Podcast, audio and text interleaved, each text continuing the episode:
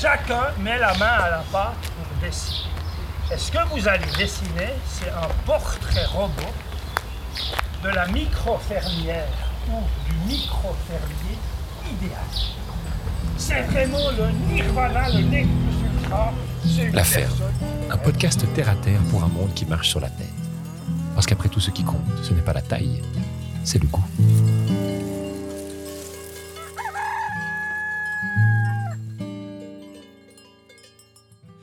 Plus de liens, moins de biens. Ça, c'est ce que j'ai appris en permaculture.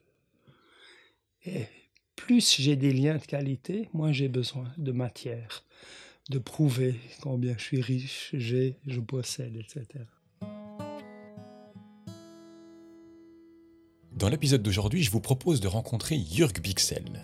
À la fois psychologue, formateur d'adultes et permaculteur, il nous donne des clés pour faire fonctionner un collectif. C'est une discussion riche en enseignements qui peuvent d'ailleurs s'appliquer et influencer des pratiques bien au-delà de l'aventure des micro-fermes. Nous abordons avec Jörg des conseils et des techniques pour faire fonctionner un collectif et pouvoir rendre nos projets durables, pas seulement écologiquement, mais également humainement. Sujet fondamental et parfois oublié pour faire fonctionner nos projets, Jörg nous propose une série d'outils concrets qui, je l'espère, pourront vous servir pour faire fleurir vos collectifs. Et comme nous débutons les podcasts et qu'ils sont enregistrés directement dans les fermes et en plein air, une petite interruption pour changer les piles sera également à l'honneur dans cet épisode. Alors c'est parti pour cette magnifique rencontre avec Jörg Bixel. Qui ça. a accompagné le démarrage de cette formation micro-ferme saison 2. Et euh, bah voilà, on va pouvoir aborder différents sujets, notamment ben, la question du collectif, parce que c'était ça que tu es venu euh, faire un peu ce matin, faire prendre la mayonnaise, faire en sorte Ouais. que les gens se parlent et, et travaillent ensemble. Et on sait que dans les projets, tout projet confondu, mais encore plus peut-être euh, les maraîchages et ces micro-fermes, bah, c'est important. Ouais. Euh, peut-être qu'on va commencer par, euh, par te souhaiter joyeux anniversaire déjà, parce que tu nous fais le plaisir d'être là le jour de tes 70 ans, et ça, c'est assez exceptionnel quand même. Euh, Peut-être te présenter un petit peu, qu'est-ce qui t'a amené et à la formation d'adulte et aussi euh, à l'intérêt pour euh, la permaculture, la nature, la ferme. Alors, au départ, j'ai une formation de psychologue et j'ai travaillé dans l'orientation professionnelle, aider les gens à trouver une voie, une place dans cette société. Et puis très vite, euh, ça me nourrissait pas assez. J'étais curieux de travailler plus dans l'accompagnement des gens. Et puis en orientation professionnelle, on les voit deux, trois fois, puis après plus. Puis j'ai fait une formation de psychothérapeute. Et là, j'ai vraiment eu l'occasion d'accompagner les gens dans la durée. Et puis ça, c'était excessivement stimulant pour moi. Et puis, euh, très vite, euh, je me suis intéressé à travailler en groupe plutôt que dans une relation deux à deux. Souvent, l'accompagnement en psychologie, c'est deux à deux. Et puis, euh, le groupe, pour moi, c'était vraiment quelque chose de passionnant parce qu'il y a une synergie dans le groupe qu'il n'y a pas quand on travaille euh, seul avec une, personne. Il y a comme un professionnel et puis un accompagné. Alors que quand on travaille en groupe, ben, tout le monde apporte du contenu, apporte des connaissances, des savoirs, s'entraide. Puis ça a été pour moi quelque chose d'excessivement stimulant. La nature, j'ai toujours fait du jardin. Depuis une quarantaine d'années, j'ai une vieille ferme dans le Jura bernois. Et puis, ben, je faisais mes productions. Je pense que de mai à novembre, j'achetais jamais plus une salade ou un légume. On vivait avec ce que produisait le jardin. Puis après, c'est David qui m'a beaucoup stimulé. Parce que ça a été un des premiers Suisses à faire une formation en permaculture. Il a fait ça en Espagne, sur les îles, mais il y a une bonne vingtaine d'années de ça déjà. Et puis après, euh, j'ai fait moi-même la formation de CDP, certificat de designer en permaculture, et puis qui m'a énormément stimulé comme ça. Et puis je suis là aujourd'hui parce que David cherchait une ressource pour animer cette partie ô combien importante qui est faire prendre la mayonnaise. Et puis dans les activités que j'ai faites durant ma vie, c'est peut-être une des activités que, que j'ai le plus appréciées. C'est comme un moment magique parce qu'au début, un groupe, les gens ne se connaissent pas, il se regarde un peu en chien de faïence. On ne sait pas trop si on peut s'approcher de quelqu'un, le tutoyer, le vous. On ne sait pas trop comment s'adresser à lui, etc. Et puis là, à l'aide de quelques petits exercices simples, mais impliquants, on arrive à faire en sorte qu'après trois heures, eh ben, on se sent proche des gens, on ose, on osera même dire peut-être un désaccord, etc. Puis pour moi, ça, ça veut vraiment dire que c'est gagné. Quoi. Alors c'est pour cette raison que je suis là le matin de mes 70 ans. Pourquoi c'est important? Pourquoi c'est important de, donner ces outils à un collectif? Alors, dans le collectif, si on regarde un petit peu euh, où ça coince, par exemple les collectifs qui arrêtent, qui ont des projets magnifiques, pleins d'idéaux, etc., qui commencent à 7, 8, 5, peu importe. Si ça s'interrompt, ça s'arrête, c'est généralement le facteur relationnel qui est en cause. C'est-à-dire que ce n'est pas un manque de connaissances maraîchères, scientifiques, techniques.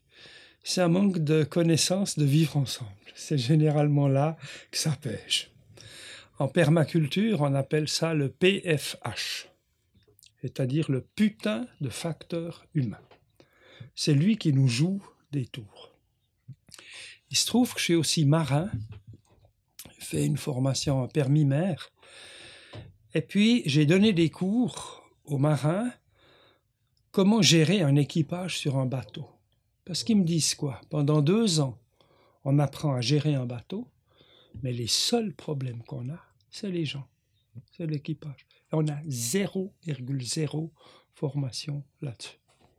Donc, idéalement, il faudrait que dans chaque formation où on invite les gens à coopérer, à faire un travail collectif, pourquoi pas en holocratie, sans trop de hiérarchie, il faudrait les outiller pour qu'ils aient les, les, les, bons moyens de mettre en place une coopération qui tienne la route. Puis ça, généralement, ça manque. Ça ne hmm. figure pas dans les programmes de formation.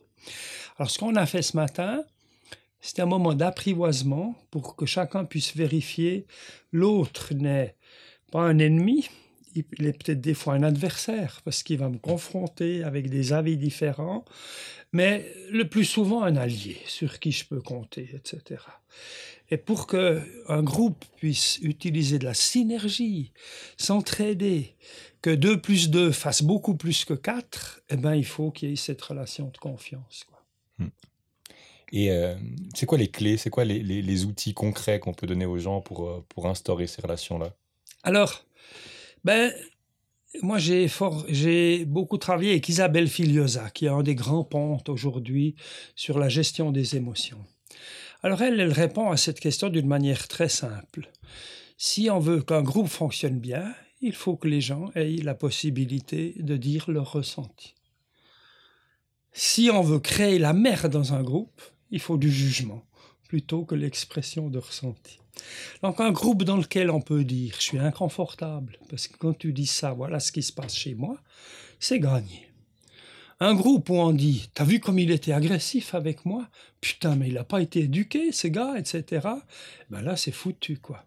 Donc, avoir la confiance, le courage, l'espace de dire ce qu'on ressent, c'est franchement la clé essentielle pour une euh, bonne coopération et puis une, qualité de, relation. Et là, alors on est dans l'exemple d'une formation qui démarre, on a le loisir de prendre ce temps-là. Mais on rencontre aujourd'hui, on va rencontrer dans tous ces projets des gens qui sont le nez dans le guidon, qui ont euh, des horaires à rallonge, qui font déjà 50, 60 heures de travail par semaine peut-être, ou moins, mais avec la famille, les amis, tout ça, puis qui disent, mais je n'ai pas le temps, j'ai pas le temps de, de savoir comment les gens vont, et puis de, de prendre du temps pour m'apitoyer sur les uns et les autres. Donc c'est quoi les... les... Est-ce qu'il faut le prioriser Est-ce qu'il ne faut pas le prioriser Quels sont les outils qu'on peut donner aux gens euh, qui, qui, sont déjà un peu la tête dans le guison ouais. Ah, la question est très très pertinente. Moi, j'utiliserai une image, une métaphore. C'est l'histoire du gars qui est en train de scier son bois pour l'hiver. Et puis, il y a un piéton qui passe devant lui, qui lui dit salut, bonne matinée.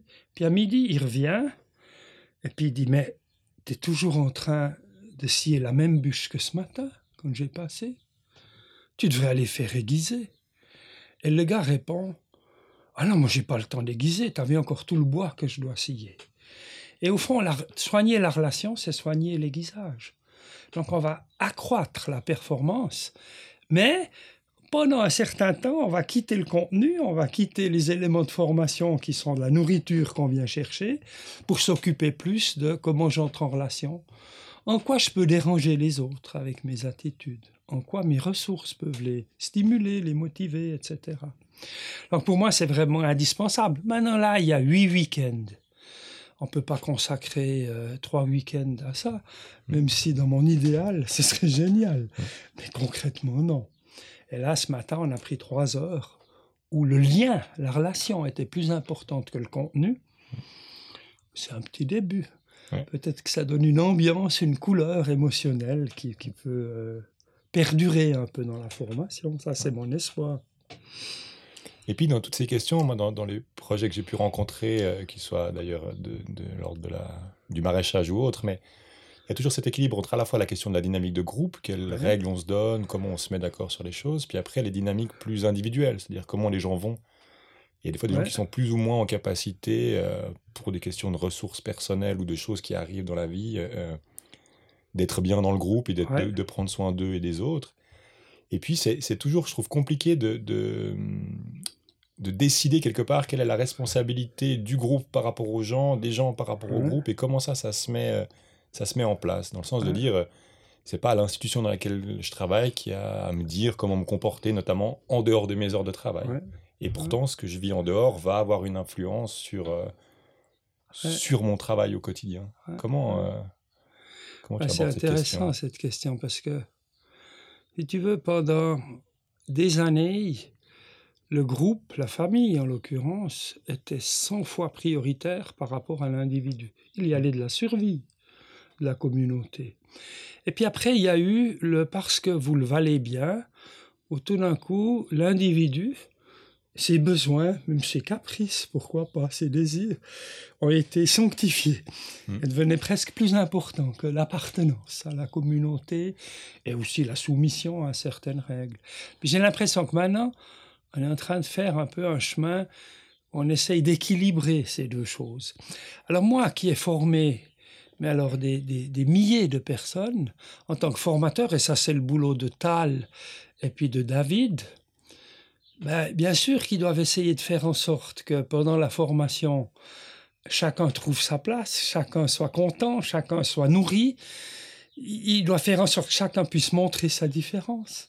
Si quelqu'un peut ou veut pas s'exprimer sur un thème qui est trop chaud ou trop froid pour lui, il faut lui donner cette opportunité. Et puis en même temps, il faut soigner le nous, le ensemble. Parce qu'une formation comme celle-là, elle a du sens si on partage les ressources, les craintes, les espoirs, qu'il y a des, lieux où on peut vraiment, euh, pour moi j'aime bien le mot synergie, parce que c'est ça que ça produit.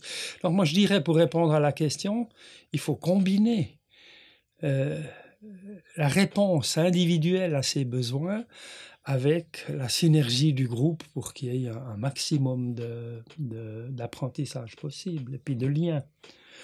Plus de liens, moins de biens. Hmm. Ça, c'est ce que j'ai appris en permaculture.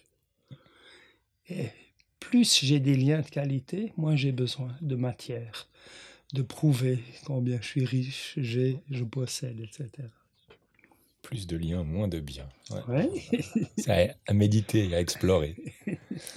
Et puis, du coup, dans, ce rapport entre le collectif et l'individu, on voit que, que beaucoup de ces projets, euh, bah, un peu dans, dans, ce qui se fait ailleurs, d'ailleurs, hein, euh, au niveau contemporain, essayent de pas avoir de chef, ou en tout cas d'avoir une organisation la plus horizontale possible, avec, euh, avec beaucoup d'avantages en termes d'expression de, de, ce que chacun et chacune peut amener dans les projets, mais avec aussi un certain nombre de défis et de, et de mm-hmm. risques qu'il faut, qu'il faut aussi pouvoir gérer.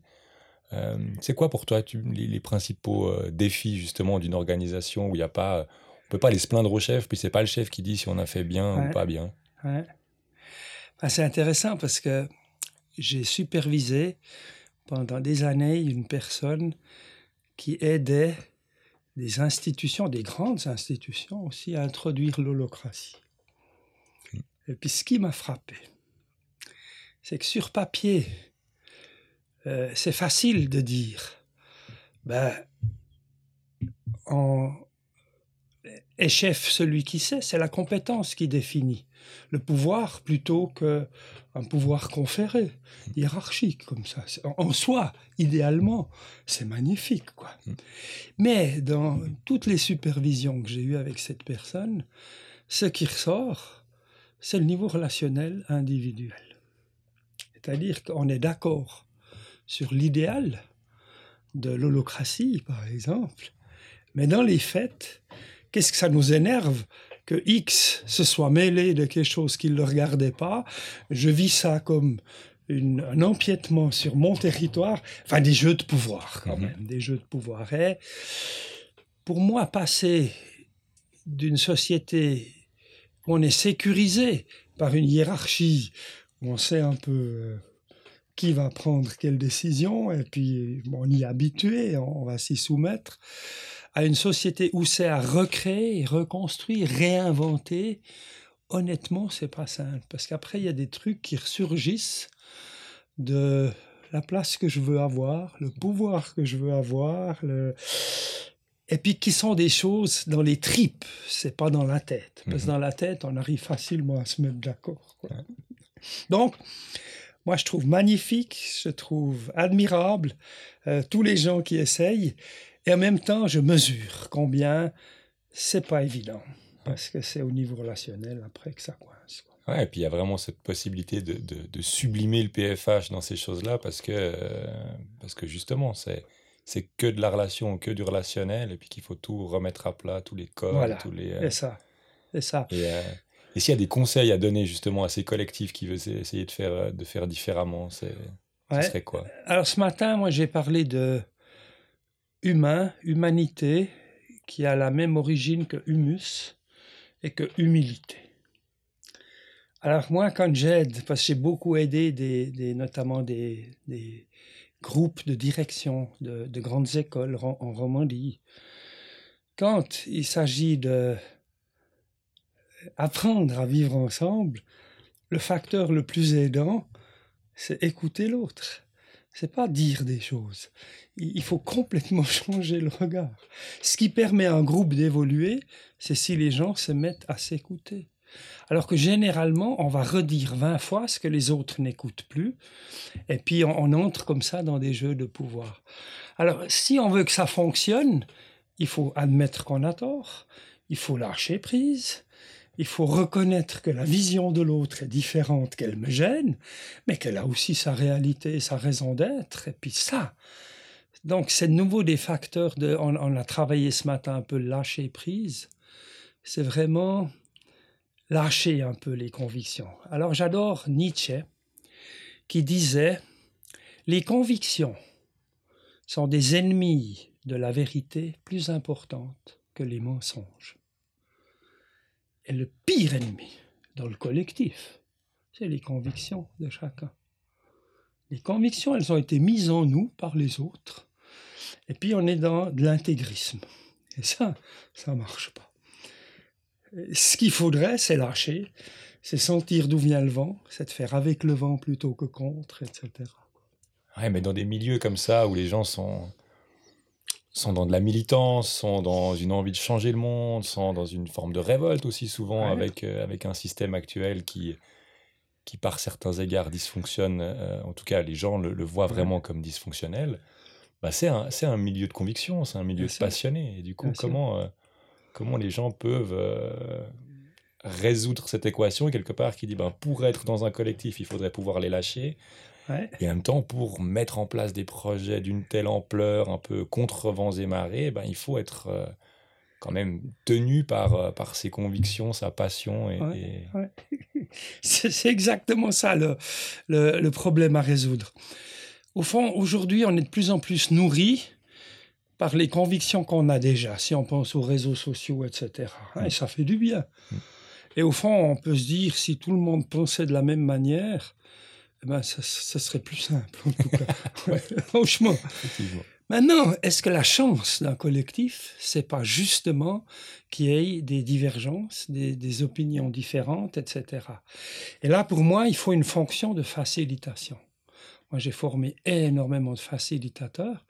Il faut quelqu'un qui aide les gens à reconnaître les différences, à faire s'exprimer les gens, à valider chaque opinion, par exemple, à se mettre d'accord sur comment on prend une décision. Quand ça va dans des directions différentes Est-ce que c'est la majorité qui impose sa vie à la minorité? Est-ce qu'on continue de parler comme le faisaient les, Indiens dans le temps jusqu'à ce qu'ils arrivent à une unanimité, même pas un consensus? Ou bien est-ce que qu'est-ce qu'on met en place? Et puis après, faire valider tout ça par les, les, personnes du collectif, et puis après... Euh, eh ben, mettre ça à l'épreuve, quoi. Mais il faut une fonction de facilitation, pour moi. Mais c'est le retour du chef, quelque part. Alors, le facilitateur, il est au service des autres. Alors, c'est une autre prise de pouvoir sur le processus, mais pas du tout le contenu. Et là, il y a vraiment une différence. Jamais le facilitateur, il va donner son avis par rapport à des décisions à prendre. Mais on t'a pas entendu. Mm. Mais j'ai vu que tu as cligné des yeux à plusieurs reprises. Est-ce qu'il y a là-dedans des choses qui gênent? Qu'est-ce qu'il faudrait pour que, pour que pour toi ce soit acceptable? Que tu puisses dire oui, j'adhère au projet, c'est pas le mien, mais je suis d'accord de partir là-dedans quand même. Ça, c'est la fonction du facilitateur. D'accord. Alors oui, il, a une fonction différente des autres. Mais il est au service des autres. C'est la Rolls-Royce. C'est la Rolls-Royce. Mais ça veut dire qu'effectivement, dans ces projets collectifs, même si on veut quelque part enlever les hiérarchies, il ne faut pas enlever les différences. Non. On va quand même avoir des. Il faut des, rôles spécifiques. Et notamment, un collectif fonctionne d'autant mieux que les compétences de chacun sont utilisées. Or, elles sont différentes. Il ne faut pas être en concurrence sur les compétences. Il faut valider chacune.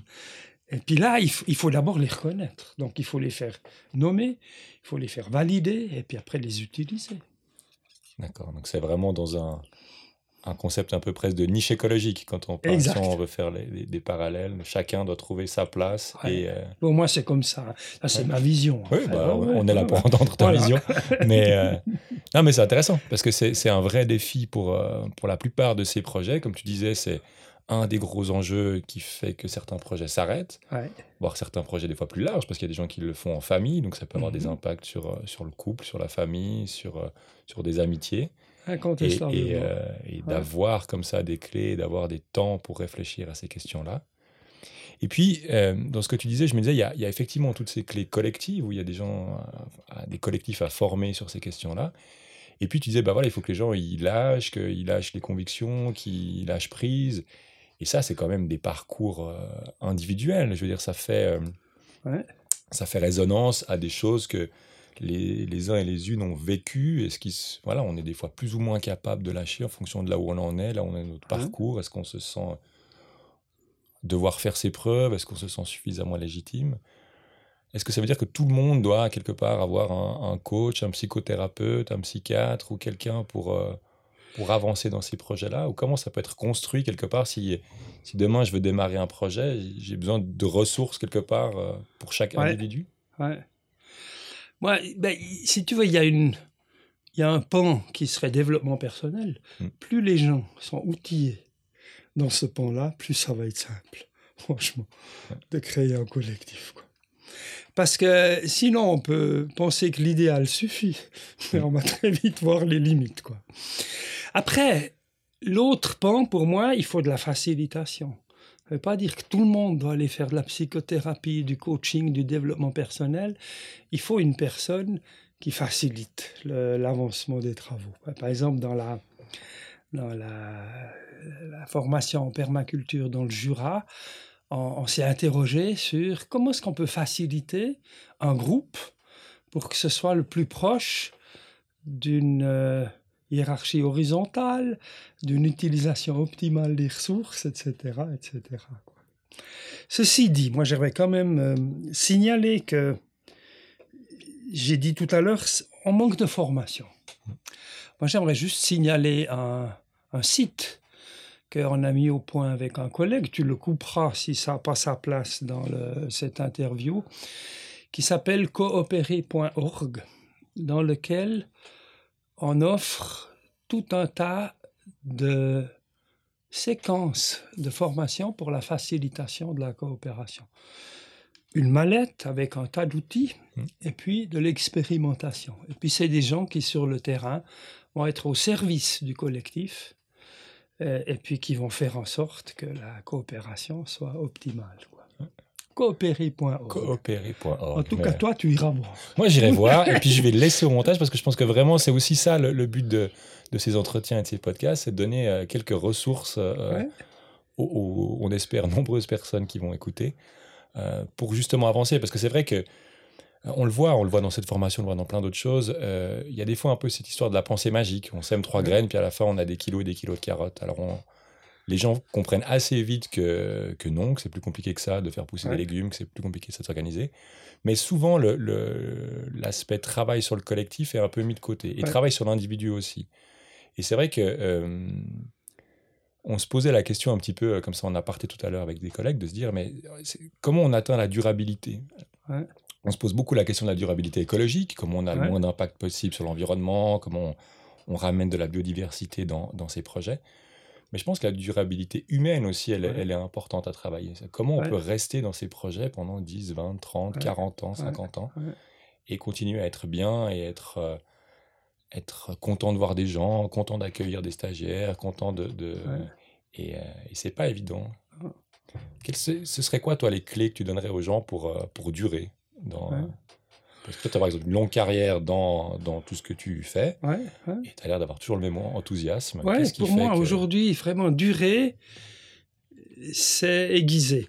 Donc, un groupe peut durer si les inconforts sont dits. Et dits rapidement. Parce que sinon, pourquoi est-ce que ça pète? Sur un bateau, ça pète le mardi de la deuxième semaine, c'est-à-dire après dix jours de navigation. les statistiques sont formelles. Quoi. Pendant dix jours, tu peux serrer les fesses. Et puis après, tu exploses. Un système dans lequel, pourquoi pas chaque soir, avant de rentrer chez soi, on dit il y a un quart d'heure qui est sacré on boit un verre ensemble, puis on dit est-ce qu'il y a quelque chose qui m'est resté en travers de la gorge aujourd'hui? Est-ce qu'on peut améliorer quelque chose dans notre manière de fonctionner, de communiquer, de s'entraider, etc. Un système qui fait ça, c'est un système qui dure. Parce qu'il ne va pas arrêter de grandir en confiance, en, solliciter les, les, ressources de chacun, etc. Puis surtout, il n'y a pas de contentieux qui s'accumule, ce qui arrive toujours. Maintenant, à un niveau plus global, moi, je dirais, il faut passer d'une culture de la compétition, qui est encore la culture scolaire actuelle, à une culture de la coopération. Alors ça, c'est copernicien. C'est ça. Parce qu'aujourd'hui, si tu copies sur ton voisin ou que deux élèves bossent ensemble, ils vont se faire houspiller parce qu'ils trichent. Alors comment faire en sorte que ça devienne la norme? J'ai besoin de l'autre qui a besoin de moi. Ce serait quoi les outils qui, qui favorisent cette coopération? Ben, euh, moi, j'ai bossé pas mal avec les écoles qui essayent de faire bosser déjà les élèves en sous-groupe et puis qu'ils prennent eux-mêmes en charge le travail du sous-groupe. Et là, les outils, c'est toujours la répartition des rôles. Il y a une personne qui est responsable que on gère le temps. Une autre est responsable que tout le monde se soit exprimé. Une autre est responsable qu'on parle bien du sujet qui est donné. Parce que tout d'un coup, on part sur raconter nos vacances. C'est des trucs tout simples que tu fais avec des élèves de 10 ans. Et ça marche, quoi. Donc là, il y a quand même, euh, au niveau organisation, il y a des choses qu'on peut mettre en place et qui facilitent le boulot et puis qui sont franchement simples à mettre en place. Nous, dans notre modèle, parce qu'on a créé avec le collègue un modèle de la coopération, il y a quatre faces d'un tétraèdre. Je t'en donnerai un tout à mhm. l'heure de ces tétraèdres. C'est quatre dimensions qu'on doit soigner si on veut coopérer. Et la première, c'est il faut partager le sens. Qu'est-ce qu'on fait ensemble ici et maintenant? Souvent, ça se fait pas. On, fout le camp dans le boulot sans s'interroger. C'est quoi nos buts? Qu'est-ce que, pourquoi on est ensemble, etc. Partage du sens. La deuxième dimension, c'est l'organisation. Il y a des méthodes pour faire les choses. Il y a un ordonnancement, une chronologie. On commence par ça. On veut l'avis de chacun. Ensuite, on se met d'accord sur une méthode de décision. Ensuite, on prend une décision. Ensuite, on fait un bilan. Comment vous avez vécu cette séquence de travail? Est-ce qu'il y en a pour qui c'était inconfortable? On peut changer les choses. Troisième dimension, c'est l'implication de tous les individus. Parce que même si on est dans un collectif, et tu, l'as répété à plusieurs reprises avec justesse, on a affaire à des personnes. Une personne est unique. Et on doit tenir compte de l'unicité des gens. Et puis, elle est unique dans ce qu'elle peut apporter. Elle est unique dans ses limites. Je dois accepter ses limites. Je ne peux pas contraindre quelqu'un à faire quelque chose qu'il ne peut pas, etc. Et puis, euh, je dois autant m'occuper de l'individu que du collectif, parce que sinon, je perds tout le monde. Mmh. Et la dernière dimension dans notre modèle, c'est les relations. Et les relations, on doit soigner les liens entre les gens. On ne doit jamais laisser passer des tensions, on doit les nommer. Au moins exprimer. Expression, c'est sortir la pression. Si je fais de l'expression, j'évite la dépression. C'est vraiment aussi simple que ça. Et ça, c'est le rôle du facilitateur. Simplement, par moment, à la fin de la journée, ou au moins à la fin de la semaine, comment ça s'est passé? Est-ce qu'il y a des choses qui vous sont restées en travers de la gorge? C'était quoi Etc. Donc, un groupe qui a confiance, il pourra dire ça ben, tu m'as traité de ceci, ou t'as dit en blaguant, ben, même que c'était de l'humour, moi, j'ai pas apprécié, puis ça, ça résonne en moi, ça m'a empêché de dormir. Pouvoir dire ça. Et si on arrive à le dire, et que l'autre ne se justifie pas, mais qu'il accepte et puis qu'il remercie quand on donne un feedback, alors là, c'est dingue. Là, on a tous les ingrédients d'un collectif qui fonctionne dans la durée. Sens, organisation, implication, relation. Voilà. Effectivement, tout un Ça fait soir, tu vois. Ça fait soir. C'est le, grand soir est enfin là. Excellent. Excellent. Euh, oui, c'est vraiment toujours cette, euh, cette question de, comment on fait quand dans un collectif, il y a quelqu'un qui, euh, qui va moins bien, ou avec qui on n'est pas d'accord, ou avec qui ou qu'on pense qu'il fait pas assez bien son travail. Euh, comment c'est Quels sont les outils pour pouvoir gérer ces questions-là? Parce que c'est souvent là que ça va. Ah c'est souvent. Euh, oui, mais en fait, puis c'est pour ça qu'on finit par parler dans le dos. T'as vu, mais il bah bosse moitié moins bien. Et il replante ses tomates trois fois. Il est encore arrivé en retard.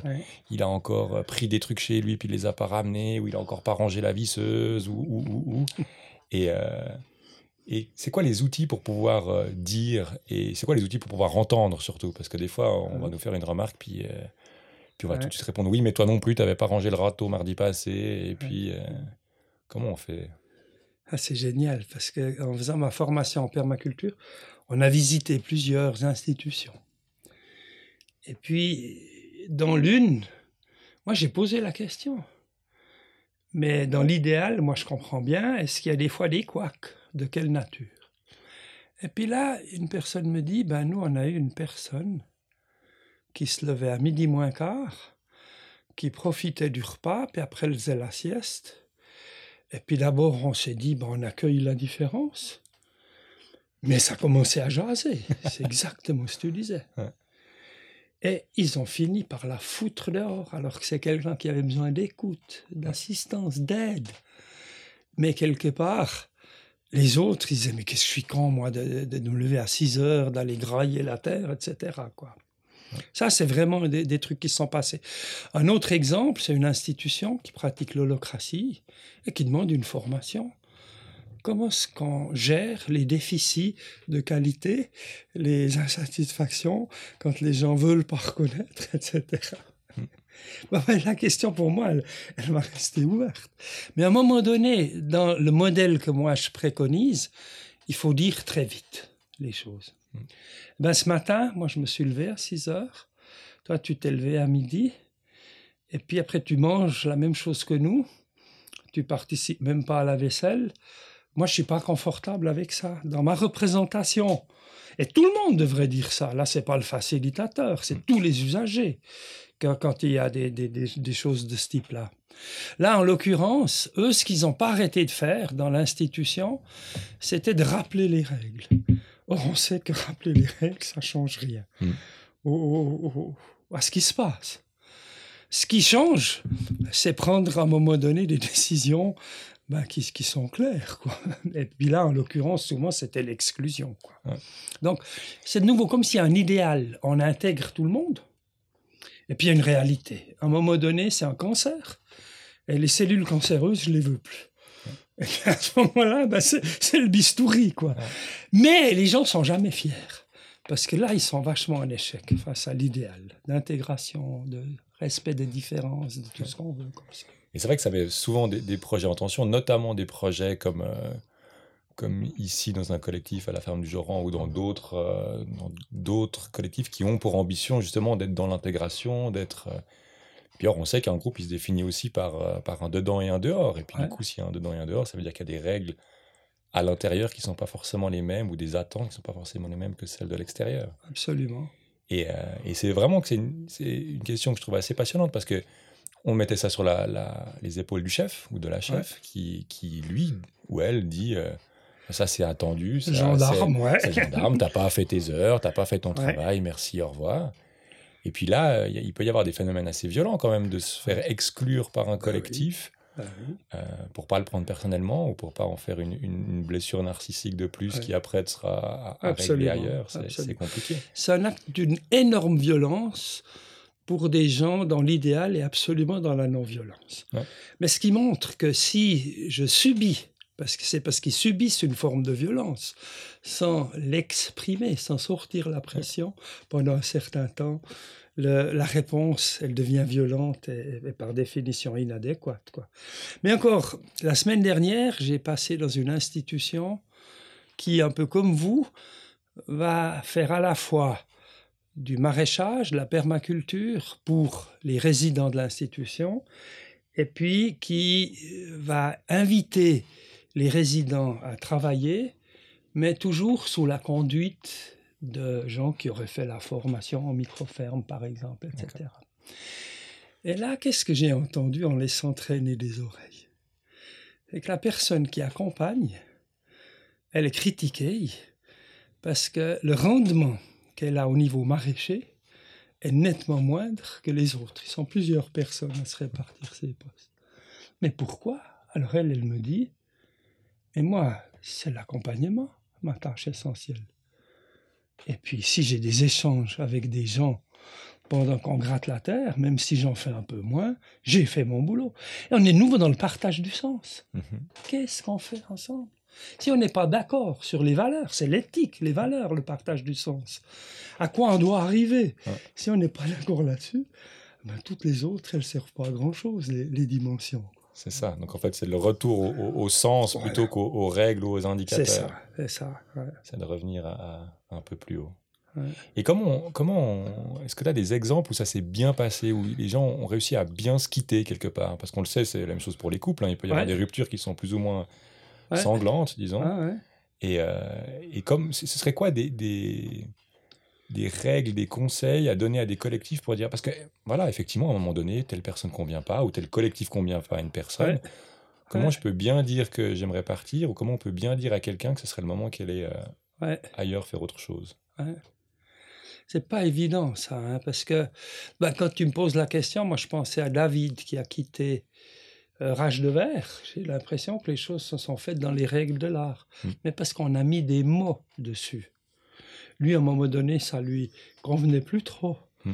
Là, euh, c'est un peu comme si le travail, avant, c'était eh ben, on, fera deux heures de plus parce que si on les fait pas ce soir, on a la moitié de la récolte qui était fichue.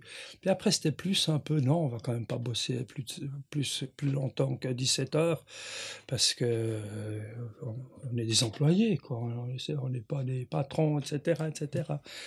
Mais toutes ces choses ont pu être parlées, ces choses ont pu être dites et, acceptées parce qu'une fois de plus, si on est clair sur les différences, les gens peuvent les accepter.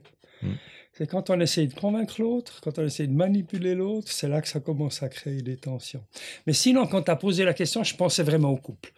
Parce qu'après, dans ma vie professionnelle, c'est plus des tensions à l'intérieur du système familial que été amené à, à accompagner. Mais de nouveau, on peut le faire dans le respect. moi je plaide pour mon Église, c'est qu'ici un facilitateur, euh, les choses peuvent plus facilement se dire et être entendues. Quoi. Hmm.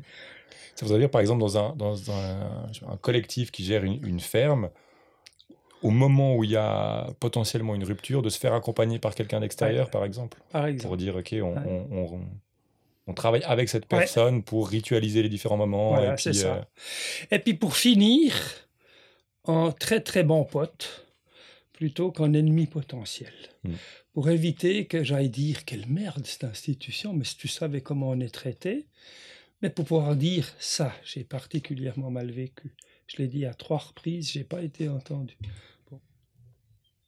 On réenregistre. Voilà, petite pause technique euh, pour des questions de pile dans l'enregistreur. Euh, on en était du coup à, à se dire qu'il pourrait y avoir dans ces échanges euh, pas seulement des outils, des râteaux, des tunnels et des motoculteurs, mais aussi à la limite des échanges de compétences entre certains collectifs pour dire euh, là on a besoin d'être accompagné pour un moment de médiation ou pour un moment de, de mettre fin à une relation et que ouais. ça ce serait envisageable. Absolument. Si tu aussi c'est quelqu'un de l'interne, le problème va être la loyauté. Moi, comment je peux faciliter une tension entre différents membres de l'équipe si moi-même je suis dans l'équipe. Mm. Je peux pas faire croire que j'ai pas d'avis. je serai un moteur. En même temps, si je suis partial, je peux plus faciliter. Donc le fait que ce soit quelqu'un d'extérieur, indépendamment des compétences, là, ça, ça, rend le travail nettement plus simple. Moi, j'ai formé des médiateurs scolaires pendant 20 ans. Eh bien, quand il y a des tensions entre enseignants, par exemple, un médiateur d'une école, c'est pas une bonne ressource. Il faut un médiateur d'une autre école. Ouais. Sinon, ça marche pas. Ça ne marche ouais. pas. Donc là, oui, c'est très pertinent. Si on pouvait partager autant des compétences de ce type-là, et puis une fois de plus, il ne faut pas croire qu'il faut avoir fait des études de psychothérapeute pour être un facilitateur.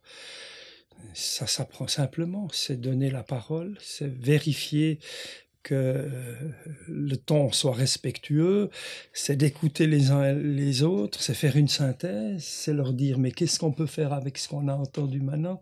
Ça se limite à ça. Mm. Mais ça va être fait par quelqu'un d'extérieur pour moi. Et, euh, et ça veut dire aussi que dans les règles de base de l'organisation, il doit y avoir cette, cette porosité. On doit, on doit ouais. le poser un peu comme... Euh... Pour moi, ça c'est vraiment souhaitable. Quoi. Ouais. de se dire au départ, on, on, a le droit de demander un coup de main si jamais euh, pour la, la, gestion du collectif. Et puis pour le faire complètement à l'envers en termes chronologiques, ce serait quoi les clés pour, pour bien accueillir une personne? Parce qu'on sait aussi que c'est des fois un des enjeux dans ces collectifs. Il y a des gens qui fonctionnent bien, qui ont à la limite monté un projet, qui l'ont fait tourner pendant X années. 3, 4, 5, 6 personnes. Et tout d'un coup, ben voilà, le truc prend un peu de l'ampleur, où il y en a un ou deux qui partent, puis il faut faire venir des nouvelles personnes. Et ça, on sait que ça, ça c'est aussi des fois générateur de, de turbulences. Comment on ce serait quoi les, les, les, outils? Des moments très, très, très importants.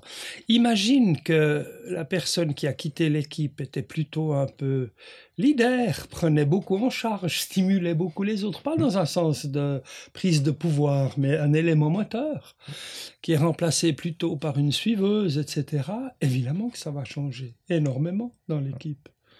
C'est-à-dire... Euh, elle va pas prendre des responsabilités pendant le premier mois, etc., etc. Alors pour moi, il faut du temps pour l'accueil, c'est-à-dire pour la personne. On est content que tu aies postulé, qu'on est content que tu rejoignes l'équipe, voilà un petit peu, chacun se présente, etc. Et de nouveau, je reviens alors à mes obsessions, c'est les émotions. Qu'est-ce que tu crains en commençant avec nous? La question que j'ai posée ce matin. C'est quoi tes craintes? Ben, moi, je me suis fait lourder la dernière fois parce qu'on m'a dit que j'étais pas assez rapide. Et puis, honnêtement, je me donne une peine incroyable. Peut-être j'ai besoin de technique, d'aide, mais j'aimerais. Et si vous pouviez euh, me côtoyer, m'accompagner, m'épauler euh, là-dedans, au début, je serais vraiment contente. Parce que l'inverse, c'est de ne pas dire ça, ces craintes, et puis de bosser comme une folle, épuisée, ou au contraire de faire des conneries, parce qu'en voulant faire trop vite, on fait faux, etc. Mais aussi que l'équipe dise, nous, on a dû se séparer d'une personne parce qu'il y avait des tensions trop importantes qui sont sorties en dehors de l'équipe. Et ça, on veut pas. Et si on a une règle à laquelle on aimerait que tu souscrives, c'est s'il y a quelque chose qui joue pas bien, c'est ici que ça se dit, et rapidement. tu vois, je reviens toujours un peu aux mêmes éléments. Ça, c'est pour moi les clés d'un bon fonctionnement d'équipe dans la durée. Plus on arrive à dire ses émotions, ses sentiments, plus l'équipe se soude.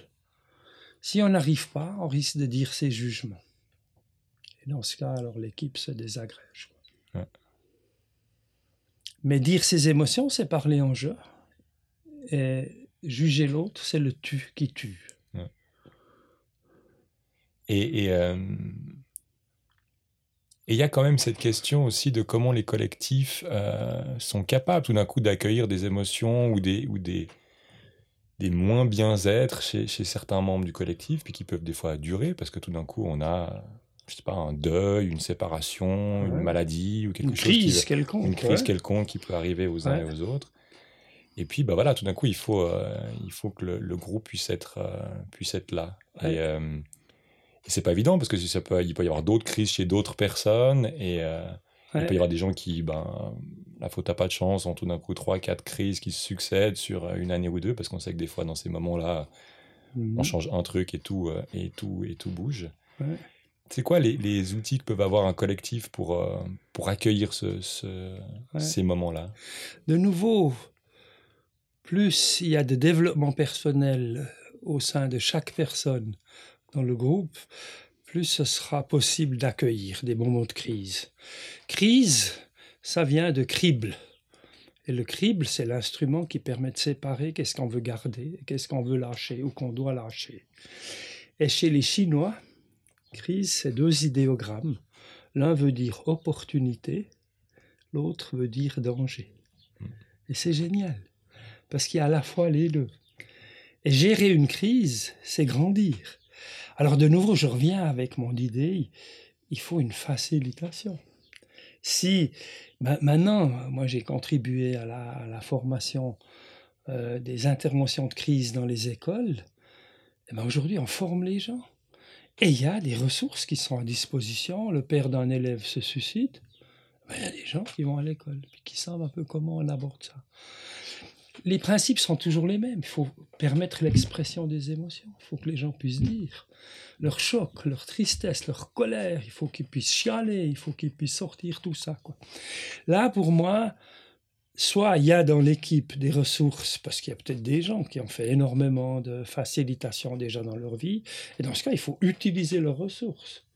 Soit on peut faire appel à une personne extérieure. Et non, le risque, c'est toujours que on se dit putain, je veux pas aborder ce sujet, ça fait trop mal. On fout sous le tapis. Mais à force de mettre sous le tapis, le paillasson, il devient un chapeau de Napoléon. On va s'en coubler dessus. Il y a trop. Le faire vite et à mesure. Là, c'est vraiment pour moi.